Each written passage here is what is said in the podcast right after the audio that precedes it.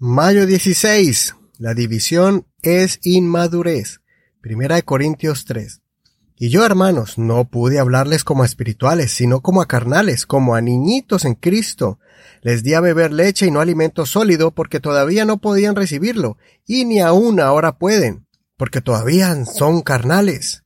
Pues en tanto que hay celos y contiendas entre ustedes, ¿no es cierto que son carnales y andan como humanos? Porque cuando uno dice yo soy de Pablo mientras otro dice yo soy de Apolos, ¿no son carnales? ¿Qué pues es Apolos y qué es Pablo? Son los siervos por medio de los cuales han creído, y a cada uno según el Señor le concedió. Yo planté, Apolos regó, pero Dios dio el crecimiento.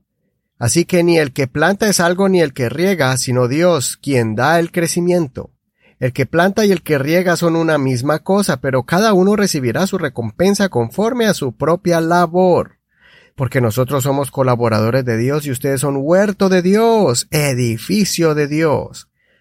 Verso 18. Nadie se engaña a sí mismo. Si alguno entre ustedes cree ser sabio en esta edad presente, hágase necio para llegar a ser sabio. Porque la sabiduría de este mundo es locura delante de Dios, pues está escrito, él prende a los sabios en la astucia de ellos.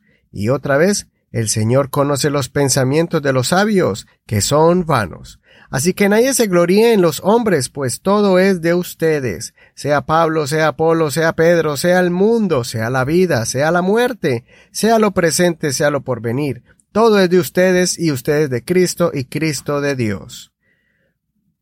En este capítulo miramos uno de los muchos problemas que el apóstol Pablo comienza a tratar y son las divisiones causadas por el partidismo. Varios cristianos de la iglesia se sentían orgullosos por haber sido evangelizados, bautizados o pastoreados por alguno de los líderes de la iglesia de renombre, como Pablo, Apolos o Pedro.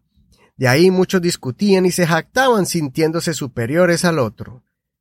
Es muy bonito cuando los hermanos de la iglesia son respetuosos y sienten admiración por aquellos que trabajan en el ministerio de forma extraordinaria. Así como lo fueron los apóstoles en su tiempo, nosotros hoy en día podemos sentir mucho aprecio por nuestros pastores, especialmente por aquellos que tienen una gran trayectoria larga en el ministerio, que realizaron grandes obras en la iglesia del Señor y que dejaron un gran impacto en, en las vidas de muchos.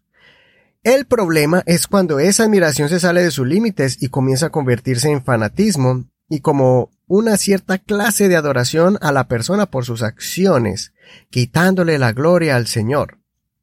Posiblemente ninguno de estos pastores están buscando una reacción así de sus feligreses, pero son los feligreses con una actitud inmadura que comienzan a pelear, a sentirse orgullosos y altivos por ser discípulos bajo el ministerio de algún ministro reconocido, menospreciando al nuevo pastor que los está pastoreando y lo peor, sentirse con autoridad para irrumpir la armonía de la iglesia, solo con el hecho de haber sido ministrado por un pastor reconocido.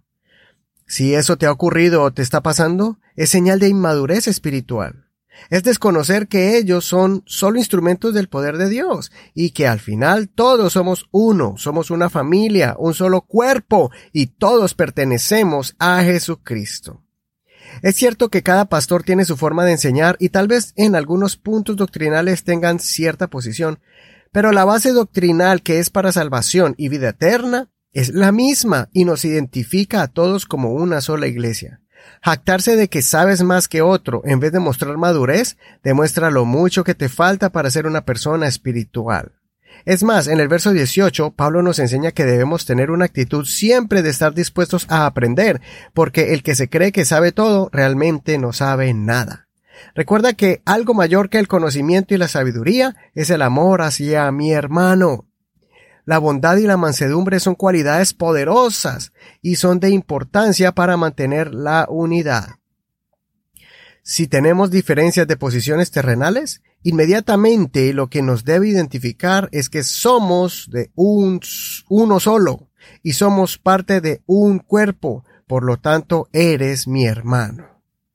Pronto vamos a estudiar el libro de Efesios, pero por el momento quiero regalarles estos versos del apóstol Pablo. Efesios 4 del 1 al 6. Por eso yo, prisionero en el Señor, Les exhorto a que anden como es digno del llamamiento con que fueron llamados, con toda humildad y mansedumbre, con paciencia, soportándose los unos a los otros en amor, procurando con diligencia guardar la unidad del Espíritu en el vínculo de la paz. Hay un solo cuerpo y un solo Espíritu, así como han sido llamados a una sola esperanza de su llamamiento. Hay un solo Señor, una sola fe, un solo bautismo, un solo Dios y Padre de todos, quien es sobre todos, a través de todos y en todos. Espero que seamos sabios en este momento y seamos sobrios, cuidando nuestro corazón de cualquier partidismo, sea en la iglesia o en la política, sea con cualquier líder terrenal o espiritual. Guarda tu corazón, porque donde hay división está Satanás. Soy tu amigo Eduardo Rodríguez. Que el Señor Jesucristo escuche tu oración y nos mantenga unidos por medio de su Santo Espíritu.